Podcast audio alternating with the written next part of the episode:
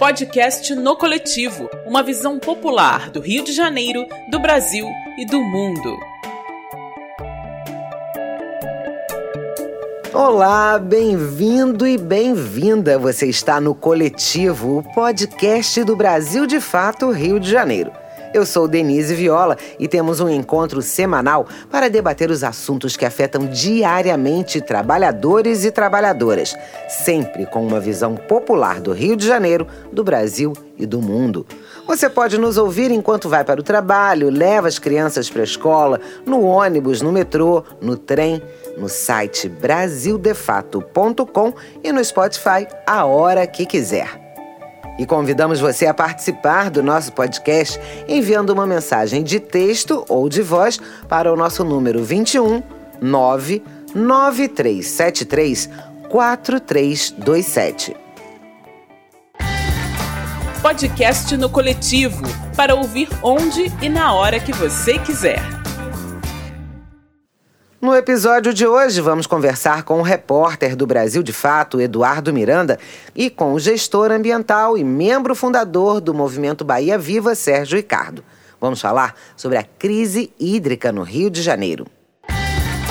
Podcast no Coletivo. Desde janeiro, moradores do Rio e da Baixada Fluminense reclamam da cor marrom, do cheiro e gosto de terra na água que chega nas torneiras. A SEDAI, Companhia Estadual de Águas e Esgotos do Rio de Janeiro, atribuiu o problema à presença de geosmina, uma substância produzida a partir de um tipo de microalga. A crise da SEDAI, porém, é mais profunda e tem relação direta com manobras político-partidárias e com a gestão da companhia, que está no alvo das privatizações do governador Wilson Witzel, do PSC. Atualmente, a SEDAI é responsável por atender 64 dos 92 municípios do estado, com serviço de abastecimento de água e 23 com esgotamento sanitário.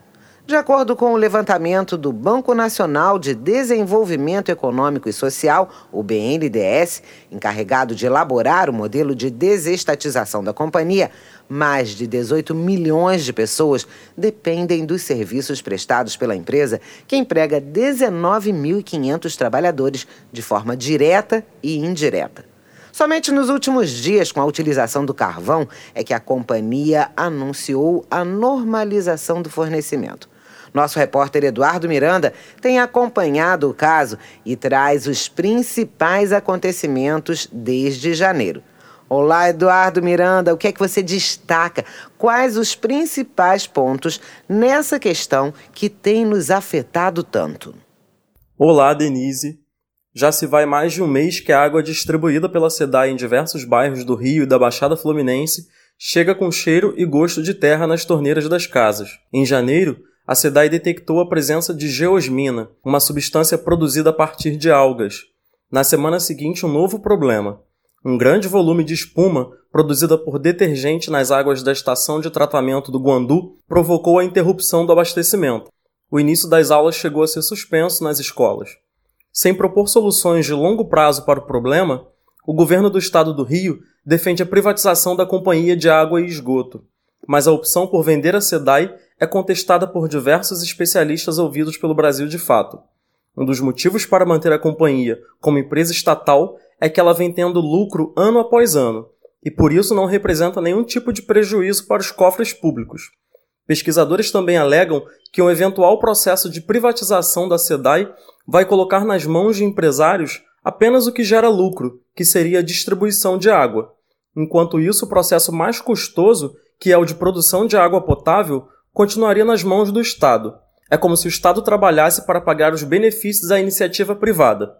Conforme o Brasil de fato antecipou com exclusividade, o governador do estado do Rio, Wilson Witzel, do PSC, demitiu o presidente da SEDAI, Hélio Cabral. Além dos problemas atuais na gestão da SEDAI, Hélio foi um dos 22 denunciados por crime ambiental e o homicídio de 19 pessoas no rompimento da barragem de Mariana, em 2015. Na época, ele era conselheiro da Samarco, a empresa responsável pela barragem. Enquanto o governador do estado continua afirmando que o problema da SEDAI só será resolvido com a privatização da companhia, deputados da Assembleia Legislativa do Rio, a ALERJ, conseguiram assinaturas suficientes para abrir uma CPI e investigar os bastidores e as contas nas gestões da estatal em governos passados e no atual. Continuamos acompanhando os desdobramentos. Do Brasil de Fato Rio de Janeiro, Eduardo Miranda. Abraço, Denise. Obrigada, Eduardo, pelas informações e a gente segue conversando sobre o assunto. E quem já está a postos para embarcar no coletivo é Sérgio Ricardo, gestor ambiental e membro fundador do Movimento Bahia Viva. Muito bem-vindo, Sérgio Ricardo. Oi, Denise. Viola, é uma satisfação estar aqui no Brasil de Fato. Pois é, agora a gente está embarcando no coletivo, essa novidade do podcast. E o nosso repórter mostrou um cenário lamentável sobre água. Tocou em vários pontos que nós vamos debater, mas agora eu queria que você aprofundasse ainda mais o que ele falou. Sérgio Ricardo, onde é que começa esse grande problema da água no nosso estado? É um problema estrutural? Olha, Denise, com certeza estamos diante de um problema estrutural infelizmente nunca enfrentado por sucessivos governos. Né? É, na verdade, essa crise da geosmina na água de consumo é a quarta grande crise hídrica que o Estado de Janeiro vem vivenciando desde os anos 90. A primeira foi em 1997, a presença de algas cianobactérias tóxicas é, na estação do Guandu. 2001, novamente a presença dessas algas cianobactérias na represa do Funil, em Resende. E 2015, 2016, o problema foi a questão da estiagem do Sudeste, né? É, aquele momento em que as televisões mostravam o sistema cantareiro em São Paulo no ponto morto.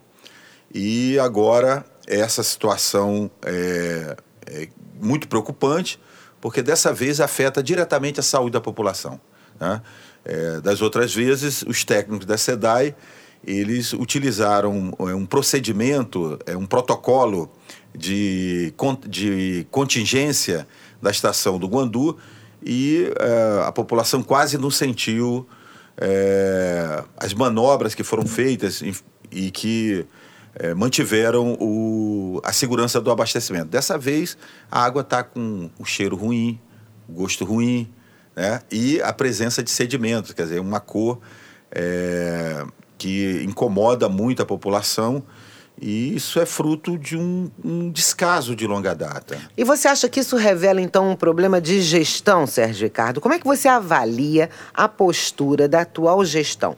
Houve uma demora da SEDAI em responder à sociedade, isso a gente percebeu. Agora, como o nosso repórter Eduardo Miranda disse, o governo do Rio anunciou a mudança do cargo do diretor-presidente da SEDAI. Saiu Hélio Cabral e entrou o engenheiro Renato Lima do Espírito Santo. O que, que a gente pode esperar com essa mudança? Denise, o, o senhor Hélio Cabral já foi tarde, né?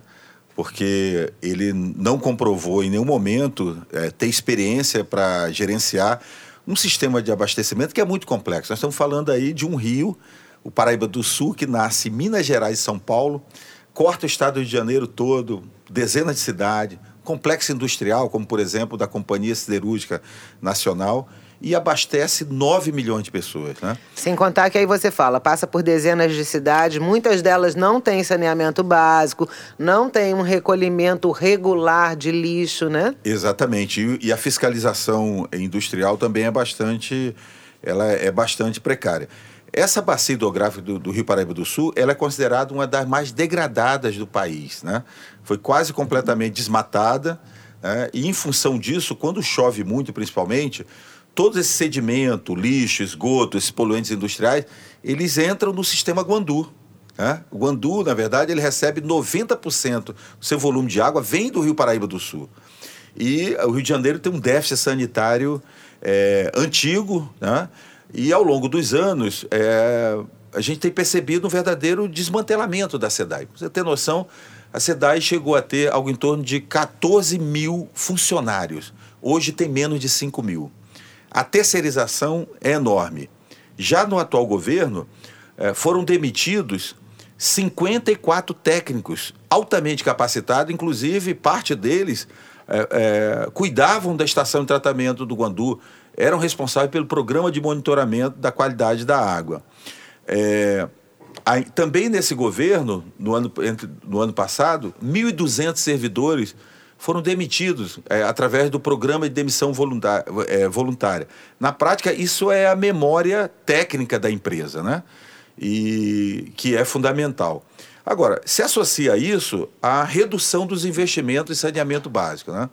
Bahia Viva, ao longo desses anos, tem feito um trabalho é, de analisar a vulnerabilidade ou insegurança hídrica dos principais mananciais do Estado de Janeiro e é, concluímos um estudo ano passado, a crise das águas do Rio de Janeiro, que mostram dados assim é, é bastante preocupantes. Primeiro, entre 2003 e 2019, o Estado do Rio de Janeiro deixou de investir em saneamento básico, proteção dos mananciais, recuperação da bacia hidrográfica, 11 bilhões de reais. Isso eram verbas carimbadas do Fundo Estadual de Conservação Ambiental do FECAM e do Fundo Estadual de Recursos Hídricos do Fundri.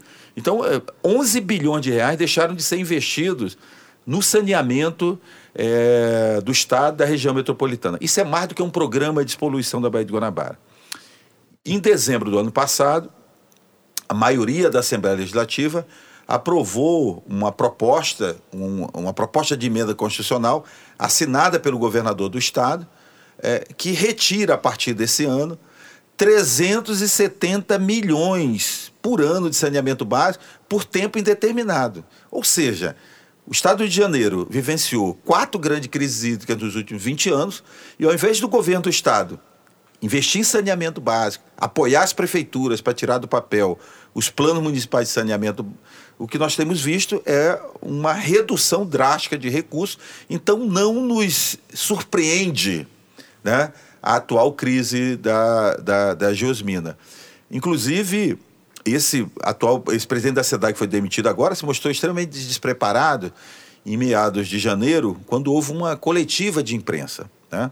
A primeira coisa numa crise é você dar transparência à informação. Isso não aconteceu. Né? Mas ele, numa, numa coletiva de imprensa, ele declarou que a, que a SEDAI é, conhecia da existência da geosmina desde 2004. Ou seja, nós demoramos 15 anos para implantar o, o, carvão ativado. Né? Enquanto isso, aqui no nosso entorno, vários estados, outras companhias estaduais, elas já utilizam esse sistema. Agora, a culpa não é da geosmina, não é do sedimento. Né?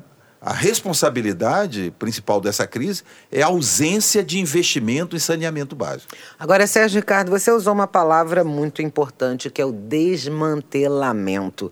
E vamos falar um pouquinho sobre a questão da privatização da SEDAI, que apesar de ser uma empresa estatal rentável para os cofres públicos, com lucro histórico de 832 milhões no ano de 2018, quase o triplo do ano anterior, a SEDAI está no alvo das privatizações do governo do Estado.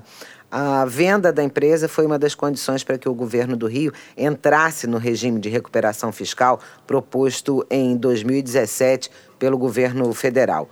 O funcionário da SEDAI e presidente do Sindicato dos Trabalhadores em Saneamento do Rio de Janeiro, Ari Girota, conversou com a nossa redação e a gente vai ouvir agora. A SEDAI hoje é objeto de cobiça internacional. A tentativa de privatização da empresa é uma afronta ao direito humano à água. A SEDAI é a única empresa estatal 100% pública que pode universalizar o saneamento no estado do Rio de Janeiro. Portanto, o governo Wilson Witzel, ao tentar entregar a SEDAI ao grande capital internacional através de grandes grupos como a EGEA, BRK e Águas do Brasil, comete um crime de lesa pátria. Ele condena principalmente as populações mais periféricas e com menos possibilidade de pagamento ou capacidade de pagamento a não terem acesso à água, porque após privatizado, somente quem puder pagar terá acesso à água. Isso para não falar que eles sabem que o maior problema da SEDAI é a questão do esgotamento sanitário e, no entanto, querem entregar a parte mais rentável, que é a distribuição de água. Então, isso é um crime contra a população do Rio de Janeiro e nós, trabalhadores da SEDAI, juntamente com a população, vamos lutar até as últimas consequências para que eles não tenham sucesso nessa empreitada. SEDAI público, estatal indivisível, água é vida e não mercadoria. Sérgio, a gente acabou de ouvir a fala do Ari Girota e além dos pontos colocados, das questões trabalhistas que são seríssimas, o que é mais que você pontua sobre a questão da privatização? Denise, o Brasil, ele é, realmente, na política, parece que a gente está vivendo é, é, um retrocesso muito grande. Veja só, é, na última década, mais de 800 cidades do mundo na Europa e aqui na América Latina, que na década de 90, que era o auge do neoliberalismo, privatizaram os sistemas de abastecimento, estão reestatizando, inclusive com a forte tendência de municipalização.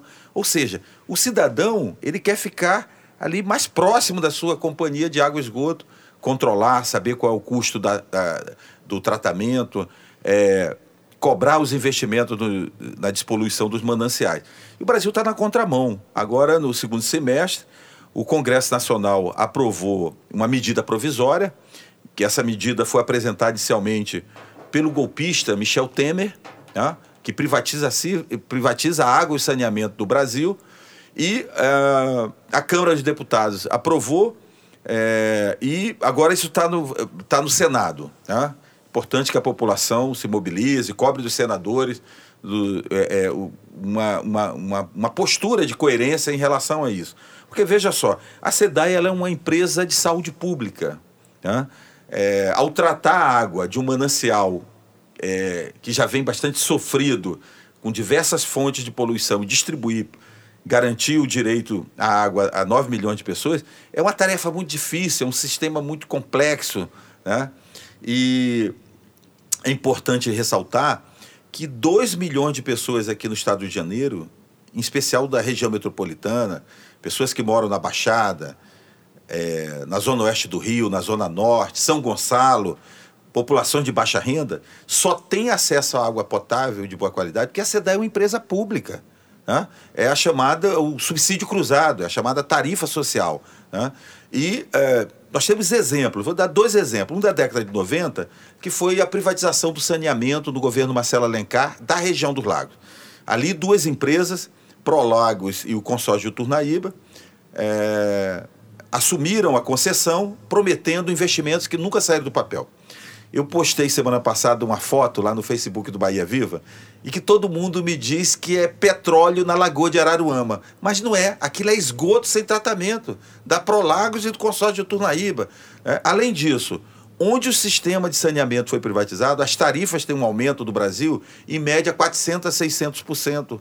Né? Então, é, a vida é, fica, fica mais cara. E um exemplo mais recente foi São João de Biriti. Houve um processo de resistência essa privatização caiu. A primeira coisa que a empresa falou foi o seguinte: olha, eu não vou complementar as obras do programa de despoluição da Baía de Guanabara. Mas por quê? Olha, São João de Meriti é tecnicamente deficitária. Eu sou uma empresa privada, eu vou fazer saneamento e não tenho a minha lucratividade garantida. Então, nós temos que ficar atento para isso. O Ari Girota tem razão. Quem está por trás da mercantilização da água no Brasil e do mundo é o sistema financeiro internacional, são bancos, né? e que tem é, é, toda uma estratégia de maximização dos seus lucros. Vamos deixar claro, a SEDAI tem problema, nós temos que universalizar, a SEDAI tem que ser mais transparente, a SEDAI tem que democratizar a sua gestão. Nós defendemos no Bahia Viva há, há, há, muito tempo, por exemplo, que tem que o, o, Conselho de Administração da SEDAI tem que ter a presença é, dos consumidores. Agora, não é privatizando que vai resolver, não é privatizando que nós vamos atingir as metas de universalização. Nesse estudo, Denise, tem uma questão que, que nos chamou muita atenção, é que a universalização do saneamento aqui da região metropolitana, em torno da Baía de Guanabara, Baía de Sepetiba, pode injetar na economia fluminense 30 bilhões de reais. Ou seja, a SEDAI é uma empresa lucrativa, ela teve mais de 800 milhões de reais de lucro social em 2018. O balanço de 2019 não foi publicado, mas a informação que nós temos é que é superior a um bilhão de reais.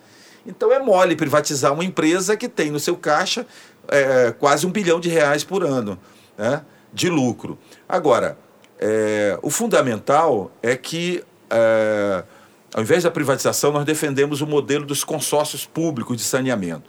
Isso funciona em vários estados brasileiros, e por incrível que pareça, o estado do Rio de Janeiro, com 92 municípios, 64 municípios atendidos pela SEDAI, nós não temos um consórcio de saneamento público.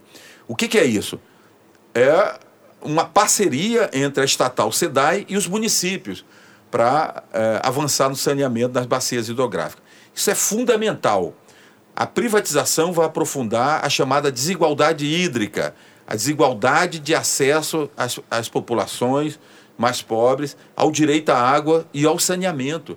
Essa é a história da privatização no Brasil e na América Latina. Pois é, a gente não está falando da dificuldade de acesso a um tênis importado, a gente está falando da dificuldade de acesso a um bem que é um bem comum e absolutamente essencial à vida. Agora, Sérgio, você falou da questão da transparência também, né? No dia 10 de janeiro, o Movimento Bahia Viva entrou com uma representação na Procuradoria-Geral do Estado e no Ministério Público, com três pedidos. Um deles diz respeito exatamente à falta de confiabilidade e de transparência nos dados sobre o monitoramento da portabilidade da água que chega até cada um e cada uma de nós, nós consumidores. No início dos anos 2000, o ex-deputado Eduardo Cunha, do PMDB, que atualmente está preso, exercia poder sobre a SEDAI e rompeu um contrato com a UFRJ, a Universidade Federal do Rio de Janeiro, que realizava o monitoramento da água. Em que pé está essa representação? Você sabe, Denise, a SEDAI ela é o objeto do desejo da classe política fluminense. Não para despoluir os rios, despoluir a Baía de Guanabara, mas eu diria que para roubar em larga escala. Você veja só, o ex-deputado Eduardo Cunha presidiu a SEDAI né? e loteou politicamente a SEDAI. É o que atualmente o pastor Everaldo, presidente do PSC, que é o partido do governador Wilson Whitson, está fazendo. Esse Hélio Cabral, é, inclusive, está sendo processado por, por, por crime ambiental é, em Minas Gerais, pelo Ministério Público Federal de Minas Gerais, né, por aquela tragédia é, de Mariana que contaminou o Rio Doce e essa poluição foi até, até o litoral. Veio para o Rio de Janeiro presidir a SEDAI para aprofundar esse desmantelamento, esse desmonte e avançar no processo de privatização. Demitiu servidores, fez programa de demissão voluntária, né? É, é, é, criou uma verdadeira caixa preta que sequer os, os, os engenheiros tinham acesso às informações. Né? Felizmente foi, foi agora demitido.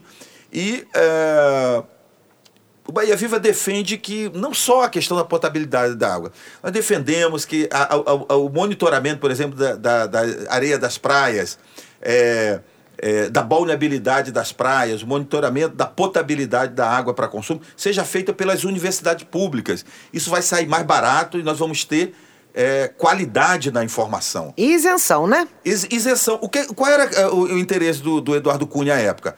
Uh, começou a aparecer nas amostras de, do, laboratório, do Instituto de Química da UFRJ a presença de sedimentos em, na água, por exemplo, na, nas periferias ali da zona oeste do Rio, Itaguaí. Ele queria que a universidade manipulasse os dados. Logicamente que o UFRJ não vai fazer isso. E aí é, e cancelou o contrato, rompeu esse contrato sem justificativa e contratou duas cooperativas de São Paulo, né, que nunca tinham trabalhado com saneamento básico. Ou seja, então, o nosso pedido é que é, é, consideramos que nesse momento há uma falta de confiabilidade por parte da população né, dessas informações parciais, limitadas, insuficientes que têm sido divulgadas, né? É, e em função disso consideramos que esse monitoramento da potabilidade da água deva ser transferido imediatamente para um pool de universidades, um consórcio, formado pelo FRJ, pela Universidade do Estado de Janeiro, a UERJ, pela Fundação Oswaldo Cruz. Isso daria à população segurança de que a, informação, de que a qualidade da água está garantida. E eu quero chamar a atenção aqui para uma responsabilidade dos órgãos ambientais. Vejam só, essa bacia hidrográfica ela tem dezenas de empreendimentos licenciados. A Companhia Siderúrgica Nacional, a CSN, que tem a 50 metros do Rio Paraíba do Sul uma montanha com mais de 30 metros de altura, 4 milhões de toneladas de lixo químico, um resíduo industrial, escória de aciaria. Isso é de conhecimento de todo mundo. Né? E é, não fiscaliza. Agora, essa semana, finalmente o INEA resolveu, é, o INEA, que é o Instituto Estadual do Ambiente, fiscalizar o polo industrial de Queimados.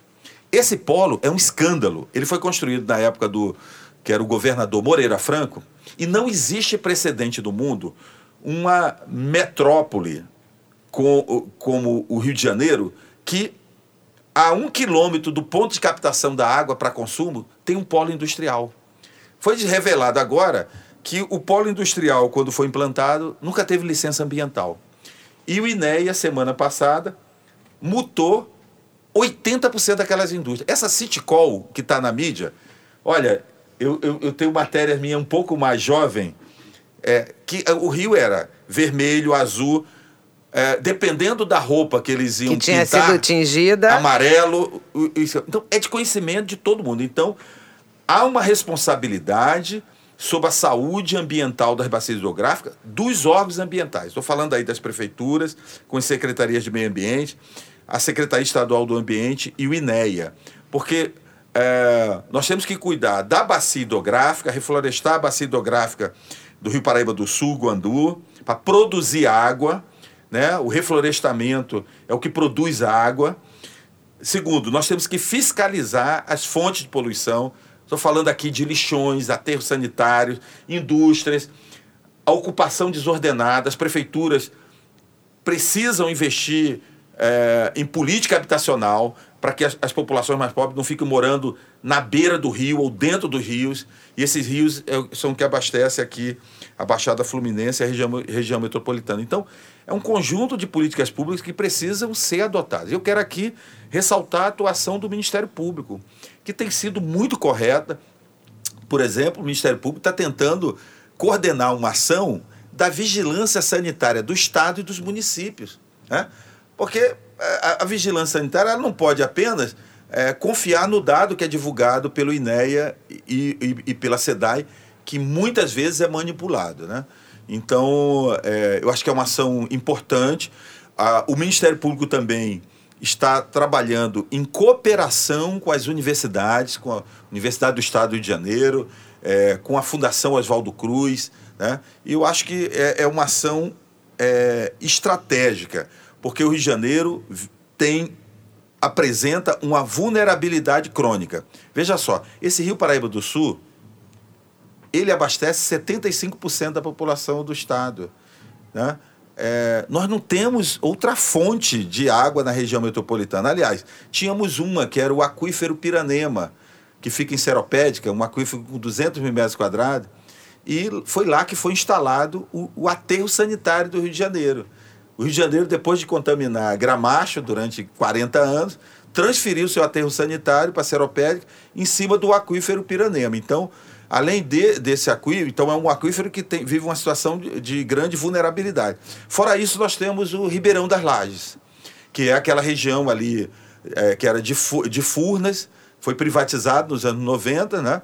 E é, são as, é, é a única reserva hídrica da região metropolitana. Fora isso, nós temos um pouquinho de água na, ainda na reserva biológica do Tinguá, que abastece o chamado sistema Zona Norte, aquela região ali que é o chamado sistema Acari, mas que é um, é um, é um volume de água complementar.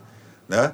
Não garante o direito à água todos os dias para 9 milhões de pessoas, que é o que o sistema Guandu né, é, é, nos proporciona. Então, é uma vulnerabilidade muito grande e é um problema estrutural do Rio de Janeiro. E eu, como nordestino, cheguei aqui nessa militância de Bahia Viva, que você acompanha de longa data, Denise, inclusive, é, foi fundadora do Bahia Viva, sabe disso. É, tenho me dedicado a esse debate das águas. Acho que essa é a minha origem nordestina. De cara eu percebi é, é, que o Rio de Janeiro é, deveria dar uma atenção especial. Em outros países, a, esses reservatórios, Denise, eles são protegidos, inclusive, até pelas Forças Armadas. Eu acho que nós não precisamos chegar até lá. Mas olha. Mas uma consciência não faz mal é, a ninguém, né, Sérgio? Investimento em, em, em, em, saneamento básico. Isso aí, e, e reflorestamento e controle da, da, poluição industrial já nos proporcionaria é, a garantia de que o abastecimento da água vai estar acontecendo no presente e no futuro. Agora, Sérgio Ricardo, a gente sabe que tem muito mais a conversar a respeito de água, né, da crise hídrica no Rio de Janeiro, do abastecimento de água no Rio de Janeiro, no estado do Rio de Janeiro, do saneamento básico no, aqui no Rio.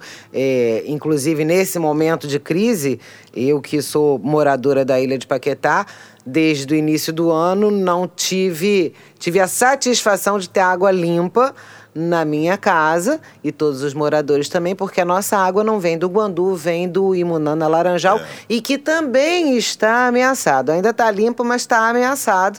E, e aí eu queria já deixar feito um convite para você voltar a conversar com a gente no nosso podcast no coletivo, porque a gente tem aí uh, o número suficiente de assinaturas para abertura de uma CPI, uma comissão parlamentar de inquérito na Câmara dos Deputados.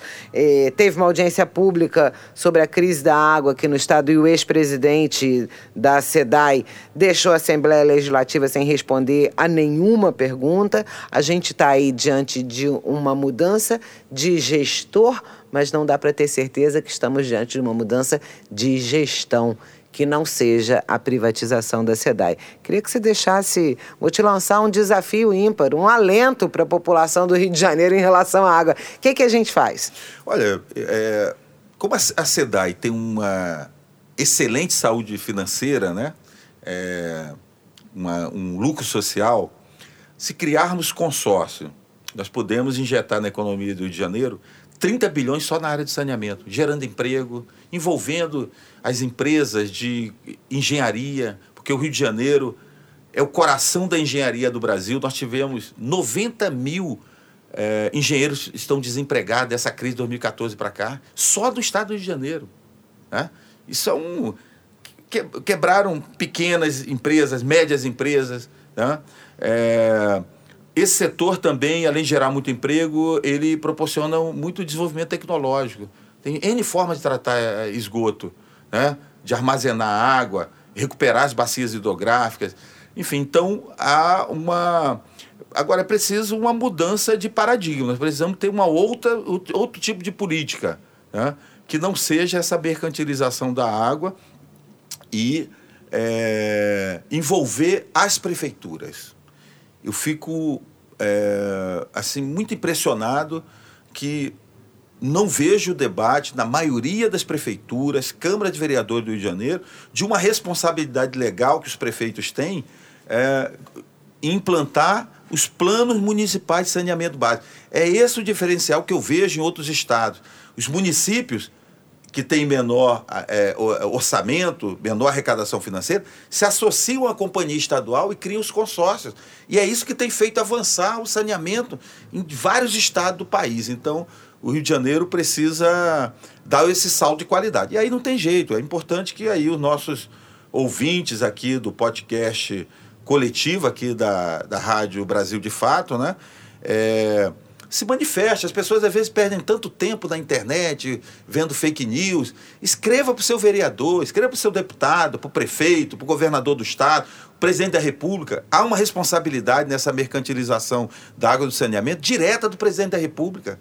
Né? O presidente Bolsonaro quer transferir é, bilhões de reais que são é, é, é gerados por ano pelas nove companhias de saneamento do Estado para o capital financeiro internacional. Né? É, na campanha, ele omitiu isso do seu programa. Ele enganou as pessoas, não, não, disse que ia vender a água e saneamento. Então, essas questões todas dependem, não são questões técnicas, são questões que a população precisa se envolver mais. Né? Uh, veja só o que está acontecendo aqui na, no, no Rio de Janeiro. Como é que as, as populações mais pobres vão conseguir comprar água mineral todos os dias? E essa crise, se não te for revertida com investimento em saneamento, vamos ficar a vida toda tendo que comprar água mineral? Os que têm mais renda se viram, né? É, é o empurra-empurra no supermercado. Os que têm mais renda se viram, os remediados se apertam e os mais desfavorecidos bebem água suja. Bebem água suja. Expondo água a sua saúde a todos os riscos. Exatamente. Então, é uma situação muito preocupante e é fundamental que a população se envolva nesse debate. Sérgio Ricardo, membro fundador do Movimento Bahia Viva, gestora ambiental, muito obrigada pela sua participação no nosso podcast. Obrigado, Denise. Dicas mastigadas.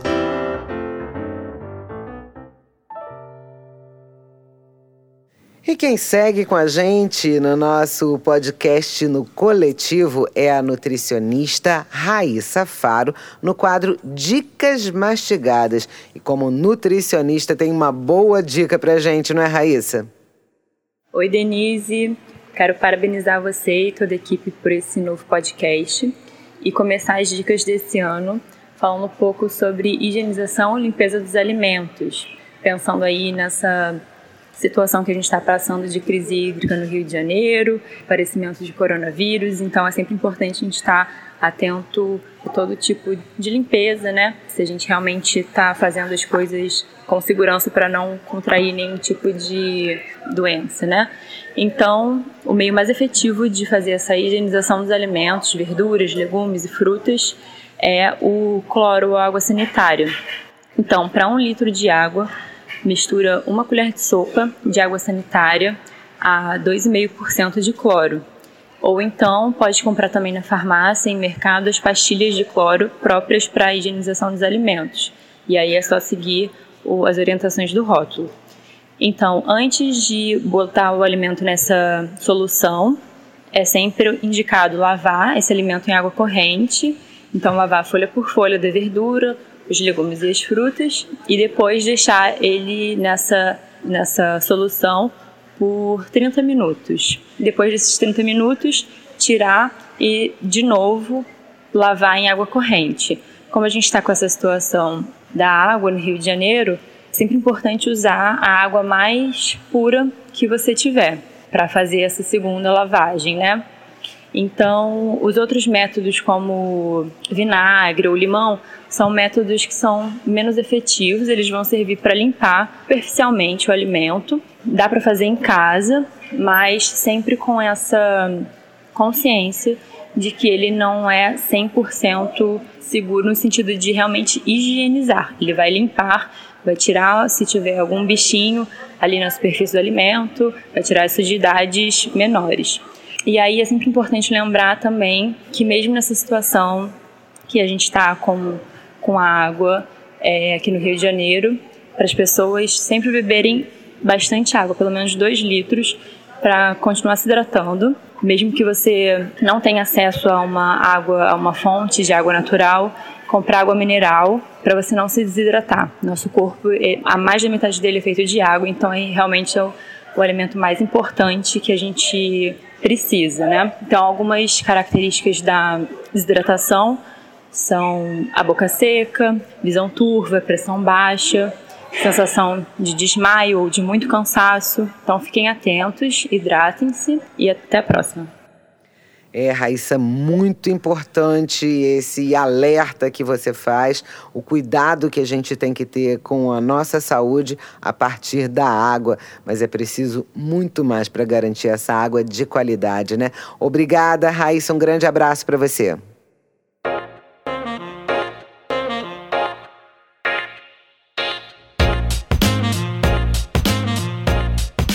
Você está ouvindo no Coletivo, o podcast que te acompanha onde e como você quiser. Uma produção do Brasil de Fato, Rio de Janeiro.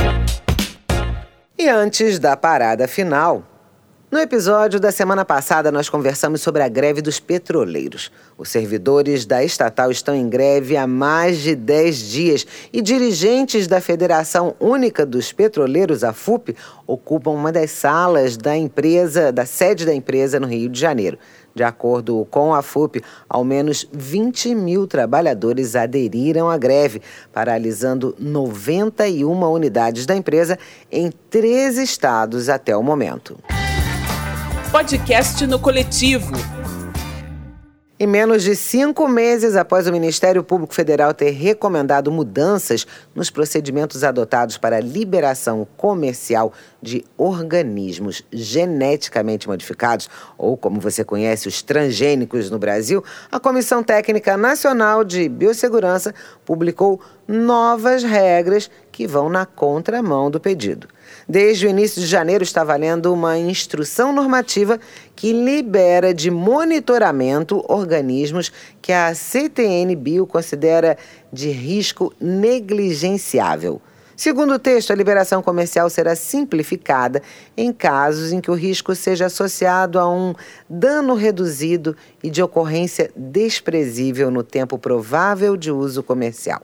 Em conversa com o Brasil de Fato, o coordenador adjunto do Fórum Gaúcho de Combate aos Impactos dos Agrotóxicos, Leonardo Melgarejo, diz que o critério usado pelo CTN Bio não estabelece de quanto é esse risco.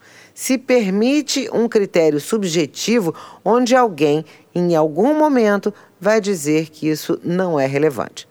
O coordenador afirmou ainda que num país com 200 milhões de habitantes, o que é muito pequeno, quantas famílias se admitem que podem ser afetadas?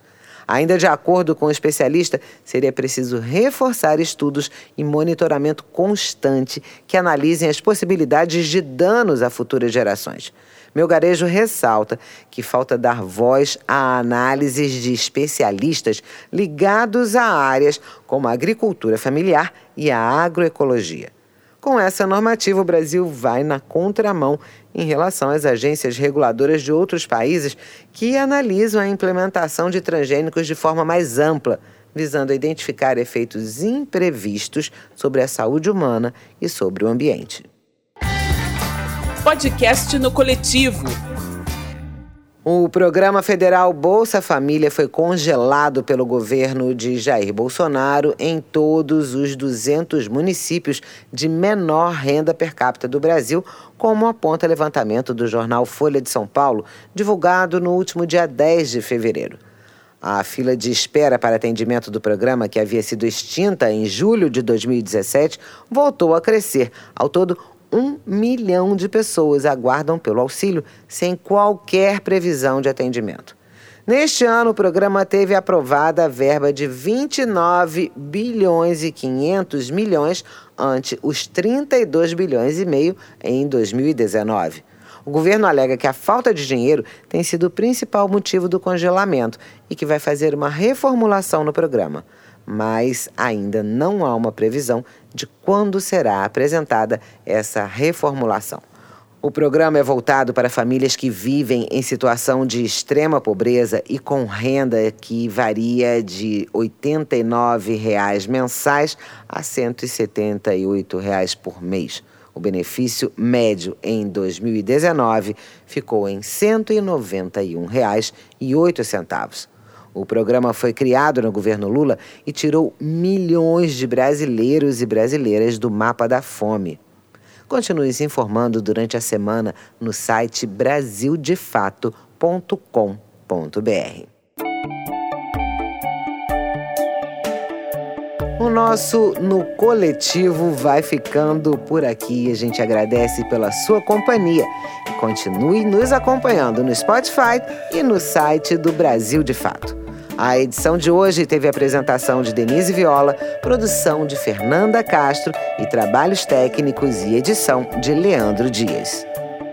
Podcast No Coletivo uma visão popular do Rio de Janeiro, do Brasil e do mundo.